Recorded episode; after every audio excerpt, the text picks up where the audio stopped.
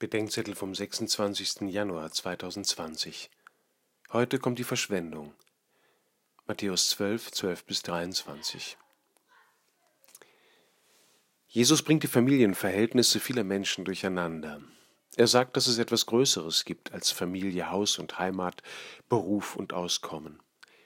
Dieses Größere ist nicht einfach eine bessere Alternative zu all dem, es ist das, woraufhin Familie, Haus und Heimat und alle Beziehungen erst Sinn machen. Jesus nennt diese Wirklichkeit Himmelreich.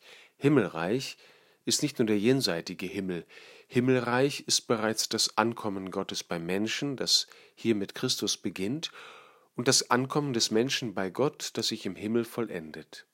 Darum soll es den Aposteln nach ihrer Berufung am See mehr gehen als um alles andere, und es soll ihnen mit allem anderen, Familie, Beruf, Gesundheit, letztlich darum gehen, dass Gott beim Menschen und der Mensch bei Gott ankommt.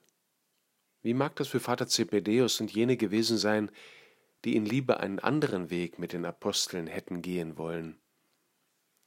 Während meines Theologiestudiums war ich bei Freunden eingeladen. Die hatten zwei Töchter, die vielleicht so 13 und 15 Jahre alt waren.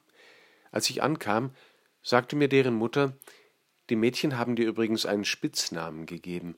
Sie sagten heute Morgen, oh, heute Abend kommt die Verschwendung.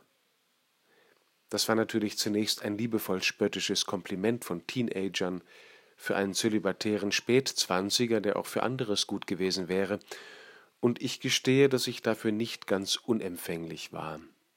Heute aber erinnern mich die beiden daran, dass es das Himmelreich ist, das letztlich alles kosten darf und wofür sich verschwenderisch zu leben und zu lieben lohnt.